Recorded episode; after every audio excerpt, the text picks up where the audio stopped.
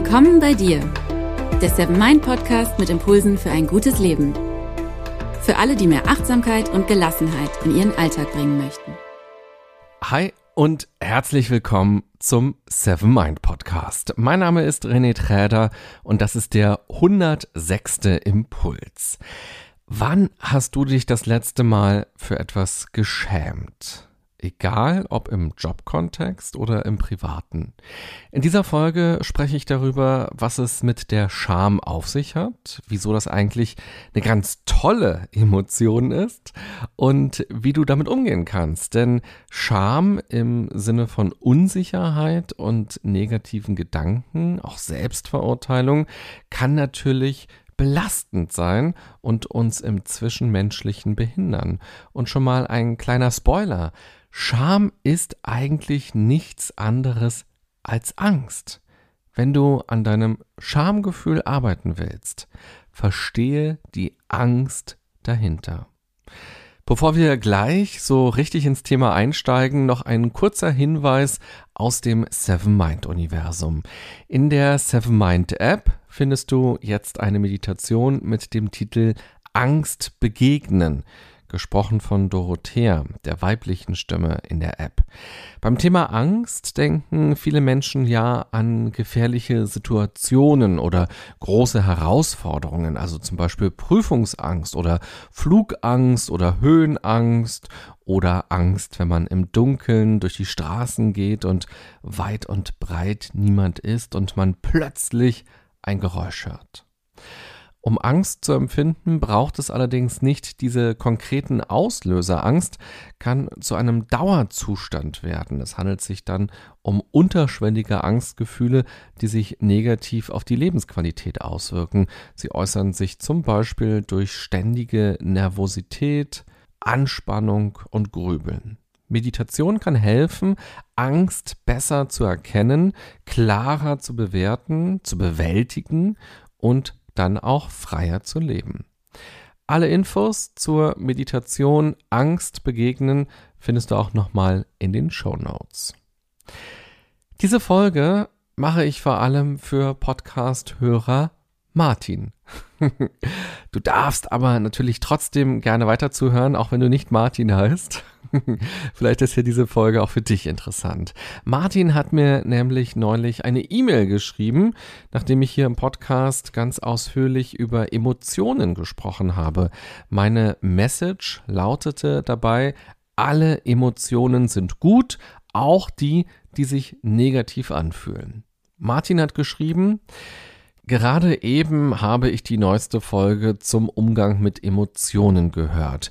Ich selbst habe oftmals Schwierigkeiten, meine eigenen Emotionen im Alltag zu regulieren. Wie eine Achterbahn schießen sie rauf und runter. Ein Gefühl, das mich dabei häufig lähmt und am Selbstwert nagt, ist die Scham.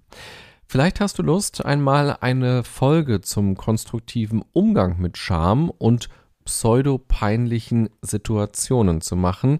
Ich jedenfalls würde mich sehr darüber freuen. Danke, Martin, für deine Mail und die Frage. Und ja, ich habe Lust, zu diesem Thema eine Folge zu machen. Mich erreichen auch immer wieder Mails, in denen Hörer oder Hörerinnen schreiben, dass sie sich Tipps im Umgang mit Unsicherheiten wünschen. Unsicherheiten und das Schamgefühl hängen eng zusammen, so wie Martin es gerade auch beschrieben hat, dass dieses Gefühl am Selbstwert nagen kann. Um besser mit Scham umgehen zu können, sollten wir verstehen, was genau Scham eigentlich ist. Scham ist eine soziale Emotion, die nicht angeboren ist. Das bedeutet, wir lernen als Kinder uns zu schämen. Ungefähr mit zwei Jahren können wir das dann. Wir gucken uns das von den Erwachsenen ab und die fordern es auch von uns ein. Scham bedeutet ein Schuldbewusstsein zu entwickeln. Im Laufe der Evolution hat sich die Scham zu einem lebenswichtigen Faktor entwickelt, denn unsere Vorfahren in der Steinzeit lebten ihr ganzes Leben lang in kleinen Gruppen. Also, wenn man sich das Dschungelcamp anguckt oder auch Bachelor in Paradise, dann bekommt man eine ungefähre Idee davon, was es damals bedeutet hat, miteinander zu leben und wie fragil das Leben auch sein konnte. Unsere Vorfahren lebten in Gruppen von 50 bis 150 Personen und wenn dort jemand Mist gebaut hat und die Gruppe ihn rausgeschmissen hat, dann hat das den sicheren Tod bedeutet. Alleine sind wir Menschen nahezu unfähig zu überleben. Für uns Menschen ist es sehr schwer, sich alleine um den Schutz zu kümmern, um das Feuer zu kümmern, um Nahrung zu kümmern, auch sich um die Nachkommen zu kümmern. Wir Menschen konnten uns in den Jahrmillionen nur so toll weiterentwickeln, wie wir es getan haben, weil wir zusammengearbeitet haben. Wir sind tief im Herzen kollektivistische Wesen. Und genau deshalb schmerzt auch Einsamkeit so stark. Einsamkeit ist ein evolutionäres Frühwarnsystem für uns Menschen, das uns nämlich sagt, hey, pass auf dich auf, du hast zu wenig soziale Beziehungen oder du hast zu wenig gute oder auch enge soziale Beziehungen. Ich habe es ja auch gerade schon mal gesagt, jede Emotion hat eine Botschaft an uns und jede Emotion hat also eine Funktion und daher sind Emotionen immer gut. Die Scham hilft uns dabei, uns wieder in Gruppen einzugliedern, beziehungsweise erst gar nicht verstoßen zu werden. Und sie macht es auch den anderen Menschen leichter, uns zu verzeihen und eine neue Chance zu geben. Stell dir zum Beispiel mal vor, du bist zu Besuch bei einem deiner Nachbarn und als du vom Sofa aufstehst, schmeißt du eine Vase um, die in tausend Teile zerspringt. Es macht einen riesigen Unterschied für eure nachbarschaftliche Verbindung, wie du reagierst. Sagst du, naja, ist mir doch egal, dass das Ding da kaputt ist, die sah eh schrecklich aus, außerdem selber schuld, die da hinzustellen, das ist auch ganz schön dumm. Wahrscheinlich wirst du dann hochkant rausfliegen und deine Nachbarn werden eine Petition in deiner Straße starten, ähm, dass du wegziehen musst. Oder aber reagierst du folgendermaßen, oh mein Gott, das tut mir ja total leid, sorry, habe ich gar nicht gesehen, dass die Vase da stand. Mann, das ist ja furchtbar unangenehm, dass ich die jetzt hier zerdeppert habe. Dazu gibt's interessanterweise auch ein spannendes Experiment von dem britischen Psychologen Anthony Manstead. Ein Mann hat im Supermarkt einen riesigen Stapel Klopapier umgerissen und entweder zeigte er sich peinlich berührt oder er tat so, als sei ihm das egal. Was glaubst du, wie haben die Leute drumherum reagiert? Wenn es ihm peinlich war, er sich also dafür offensichtlich schämte, haben ihm die Leute viel öfter beim Aufheben geholfen. Wenn wir also soziale Normen brechen und uns dafür schämen, zeigen wir, dass wir das Verhalten selbst falsch finden. Dadurch machen wir deutlich, dass wir die Regeln, die es in der Gruppe oder auch in der Gesellschaft gibt, akzeptieren und dass von uns keine Gefahr oder keine dauerhafte Gefahr ausgeht, weil wir es spätestens jetzt kapiert haben, dass dieses Verhalten falsch ist. Oder eben, dass das gerade auch nur ein Ausrutscher war. Andere Menschen verzeihen uns dadurch leichter und unterstützen uns dadurch auch. Und wenn wir ins Tierreich gucken, speziell zu unseren Verwandten, den Schimpansen, dann kann man Scham auch mit einer Unterwerfungsgeste vergleichen. Bei den Schimpansen ist es zum Beispiel so, dass die eine sehr komplexe Sozialstruktur haben. Dort gibt es immer einen ganz klaren Anführer und nur er darf mit einem Weibchen Sex haben. Die anderen versuchen es, natürlich, trotzdem, und wenn sie von ihm erwischt werden, kann es zu einer heftigen Auseinandersetzung kommen. Wenn allerdings der Schimpanse wegguckt und zu Boden guckt und eine Art Lächeln aufsetzt, verzichtet das ranghöhere Männchen öfter auf genau diese Auseinandersetzung. Je nach Kulturkreis bei uns Menschen kann sich die Bedeutung von Scham verschieben. Was auch nochmal unterstreicht, dass es eine erlernte Emotion ist und keine angeborene. Der Anthropologe Daniel Fessler hat die Unterschiede untersucht, die es zwischen Menschen aus Indonesien und aus den USA gibt. Er hat den Leuten jeweils eine lange Liste vorgelegt, da standen 52 verschiedene Emotionen drauf. Da kann man ja erstmal sagen, ach krass, so viele Emotionen gibt's. Wenn man spontan überlegt, dann fallen einem vielleicht erstmal nur zehn ein. Aber tatsächlich, es gibt eine ganze Menge Emotionen, die uns im Alltag leiten. Die Leute sollten diese 52 Emotionen nach ihrer Bedeutung sortieren. Und rauskam, die Menschen aus Indonesien erklärten die Scham zur zweitwichtigsten Emotion. Und bei den Amerikanern, da landete sie dagegen auf Platz 32, also meilenweit entfernt. Der asiatische Raum steht eher für kollektivistische Kulturen und die USA und auch wir in Europa für eine individualistische Kultur. Also hier zählt das Individuum, die Person steht im Mittelpunkt. Das ist quasi auch dieser Leitspruch vom Tellerwäscher zum Millionär eine einzelne Person kann sich krass entwickeln. In Asien würde man eher schauen, wie sich die Familie entwickeln kann oder wie sich das Team entwickeln kann. Und noch ein letzter Gedanke dazu, dass Scham erlernt ist. In diesem Jahr habe ich zum ersten Mal das Wort Flugscham gehört, du ja vielleicht auch.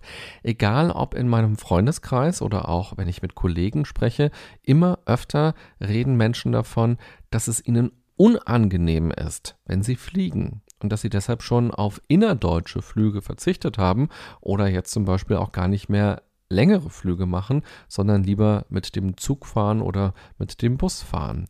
Und genau die gleichen Menschen, die haben sich vor fünf Jahren dazu möglicherweise noch gar keine Gedanken gemacht. Aber inzwischen ist das Klima ein riesiges Thema für viele Menschen geworden, vor allem ein sehr emotionales Thema geworden, auch in der Gesellschaft. Und wenn man seinen Freunden erzählt, dass man eine fette Kreuzfahrt zum Beispiel macht, dann kann sein, dass man dann bald weniger Freunde hat. Denn durch unser Verhalten drücken wir natürlich aus, welche Werte uns wichtig sind und wir achten darauf, ob die Werte zusammenpassen mit den Menschen, mit denen wir uns umgeben. Und diese Flugscham oder eben auch diese Kreuzfahrtscham, die entstanden ist, zeigt auch nochmal ganz schön, Scham ist etwas, was sozial vermittelt ist und nicht angeboren ist. Man kommt nicht auf die Welt und hat Scham davor, ins Flugzeug zu steigen. Man hat vielleicht Angst davor, ins Flugzeug zu steigen, weil sich plötzlich was bewegt, weil man in die Höhe steigt, weil man runterguckt. Angst ist angeboren, Scham ist erlernt. Ich bin nun ganz bewusst so ausführlich und so intensiv auf die Hintergründe von Scham eingegangen, auf die wissenschaftlichen Aspekte und auf die Theorie, denn ich glaube, dass es im Leben nicht darum geht, alles, was sich negativ anfühlt, immer gleich wegzuschieben und loszuwerden, sondern vor allem erst einmal zu verstehen. Wir können natürlich auch einiges machen, um weniger Scham zu empfinden, dazu gleich mehr, oder wie wir auch besser mit diesem Schamgefühl umgehen können. Aber erst einmal ist es wichtig, überhaupt zu verstehen, was diese Emotion ganz grundsätzlich von uns will, warum es sie gibt. Wenn man das für sich nämlich verstanden hat, versteht man auch seine ganz individuelle Scham sehr viel besser. Denn es geht bei Scham ja immer darum, dass man Angst hat, von anderen abgelehnt zu werden oder weggestoßen zu werden oder ausgestoßen zu werden oder dann eben am Ende auch einsam zu sein. Allein diese Erkenntnis kann ja schon dazu beitragen, dass diese Emotion sich in einer konkreten Situation nicht mehr so überdimensional anfühlt. Frage dich deshalb, frage dich deshalb mal ganz konkret, welche Angst im Hintergrund ist und was sie für dich auch ganz konkret bedeutet. Der schlimmste Fall, der eintreten kann und den wir uns ausmalen, der ist ja oft nur in unserem Kopf so schlimm. Und im zweiten Schritt könnte man sich außerdem fragen, wie sicher oder unsicher man sich eigentlich in zwischenmenschlichen Beziehungen fühlt und wie stark das eigene Selbstwertgefühl ist, beziehungsweise wie leicht es erschütterbar ist. Also, wie sehr es von anderen Menschen und deren Blick auf uns abhängt. Je klarer man in dem ist, was man tut und wie man ist, desto egaler können Bewertungen von außen werden, aber das ist natürlich ein Prozess. Das passiert nicht von heute auf morgen. Und wenn Scham für dich persönlich ein großes Thema ist, möchte ich dir hier noch eine konkrete Coaching-Frage mitgeben, die dich zum Nachdenken anregen kann. Nämlich, was genau verbietest du dir selber? Schämst du dich, weil du dir verbietest, Ecken und Kanten zu haben? Hast du die Erwartung an dich selbst, dass du perfekt sein musst oder zumindest besser oder anders, als du jetzt bist? Ist dir diese Erwartung vielleicht sogar schon als Kind eingepflanzt worden in den Kopf und trägst du sie schon seit vielen, vielen Jahren mit dir rum? Erlaube dir, dich von solchen Erwartungen zu trennen und auch diese Seiten deiner selbst mit der Welt zu teilen genau diese Seiten, die du nicht liebenswert findest. Höre auf, dir Dinge zu verbieten, zum Beispiel Versprecher oder Äms oder Patzer oder auch optische Dinge wie Körpergröße oder deine Nase. Also denke nicht zu lange über solche Dinge nach, hadere nicht mit solchen Dingen. Lerne dich selbst anzunehmen und umarme auch die Aspekte an oder auch in dir, mit denen du nicht zu 100% zufrieden bist. Denn das alles bist ja du. Gehe liebevoll mit dir selbst um. Wer, wenn nicht du? Das bedeutet auch, sich selber zu verzeihen, wenn nicht alles so gelaufen ist, wie man es sich wünschen würde. Oder wenn irgendwas Blödes passiert ist, vielleicht auch etwas Peinliches passiert ist. Versuche dir selbst zu verzeihen. Geh also nicht zu hart mit dir selbst ins Gericht, sondern lasse die Dinge wieder ziehen, sei also im Hier und Jetzt. Und schließlich gestalte dir deinen ganz persönlichen Rückzugsort, wo du einfach nur du selbst sein kannst, wo du nichts leisten musst, wo nichts von dir erwartet wird, wo auch du nichts von dir erwartest, wo du also nichts machen musst und nichts sein musst. So ein Ort kann dir helfen, deine Emotionen und deine Gedanken zu sortieren und auch mal Pause vom Schamgefühl zu haben. Dieser Ort kann eine Ecke bei dir zu Hause sein oder auch ein Café oder ein Park oder ein Garten, ein Waldstück. Genieße deine eigene kleine Welt, fernab von irgendwelchen Rollen und sei einfach nur du, was auch immer das für dich ganz konkret bedeutet. Wer bist du denn? Erkenne dich. Na, wie klingt das für dich? du kannst dich ja gleich, wenn der Podcast vorbei ist, mal auf die Suche nach so einem Ort begeben oder ihn auch bewusst gestalten? Wie könnte so ein Ort bei dir in der Wohnung oder im Haus aussehen? Probiere auch mal verschiedene Orte aus und achte darauf, dass du die Leere, die freie Zeit nicht zum Grübeln nutzt oder besser gesagt mit Grübeln verschwendest. Hole dich immer wieder zurück ins Hier und Jetzt und drifte nicht ins Gestern oder Morgen ab. Also beschäftige dich nicht auf dieser kognitiven Ebene mit diesen schamhaften Gefühlen.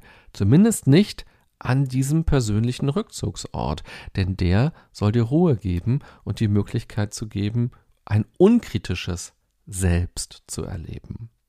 Wenn du schon so einen Ort hast, Schreib mir doch gerne mal, was genau das für ein Ort ist. Wie oft bist du da eigentlich? Und wie verbringst du dort die Zeit? Das finde ich sehr spannend. Vielleicht kann ich davon ja auch mal demnächst hier im Podcast erzählen, um andere zu inspirieren. Also Fazit dieser Folge. Scham ist eine wichtige Emotion. Sie hilft uns, mit anderen Menschen zu kooperieren und schließlich macht sie uns auch menschlich. Deshalb geht es erst einmal gar nicht darum, die Scham direkt loswerden zu wollen oder zu müssen, sondern sie erstmal nur zu verstehen. Gefährlich wird es natürlich immer dann, wenn uns unsere Emotionen und Gedanken vom Leben abhalten. In diesem Fall also, wenn die Scham so groß ist, dass wir uns nichts mehr trauen oder auch darunter leiden. Ich glaube dann, dass eine simple Achtsamkeitsübung nicht das Richtige ist, sondern dass dann viel tiefer liegende Dinge die eigentlichen Auslöser sind oder die eigentlichen Ursachen dafür sind. Und man sollte sich genau diese Dinge dann genauer anschauen und das am besten mit einem Therapeuten oder einer Therapeutin. Denn wenn die Scham überhand nimmt, kann es leicht passieren, dass man sich immer mehr zurückzieht und einigelt und dass zwischenmenschliche Beziehungen darunter leiden. Und das kann sich dann auch negativ auf unsere psychische Gesundheit auswirken. Aber wenn du auf der Suche bist nach einer simplen Achtsamkeitsübung, um mit deiner Scham besser umzugehen, geht es aus meiner Sicht erst einmal darum, die Scham zu verstehen, sich zu fragen, was ist denn die Angst dahinter, wie real ist die Angst dahinter auch? Und eben sich auch ganz grundsätzlich zu fragen, wie steht es eigentlich um mein Selbstwertgefühl und wie geht es mir in zwischenmenschlichen Beziehungen? Fühle ich mich da sicher oder fühle ich mich da unsicher? Bin ich sehr abhängig von der Meinung von anderen oder kann ich mich davon lösen? Und wenn ich das nicht kann, warum eigentlich nicht? Und wo hat das eigentlich angefangen? Wann ging das los, dass ich so viele Selbstzweifel hatte und so kritisch geworden bin? Warum erlaube ich mir denn nicht, so zu sein, wie ich bin? Oder noch simpler formuliert, warum erlaube ich mir nicht menschlich zu sein? Denn das, was bei mir die Scham auslöst, das ist anderen Menschen ja gar nicht fremd. Wir alle machen ja Fehler. Wir alle sagen mal dumme Dinge. Das gehört zum Leben dazu. In diesem Sinne, ich wünsche dir eine gute und achtsame Zeit. Egal ob mit oder ohne Schamesröte im Gesicht. Bis bald, bye bye, sagt René Träder.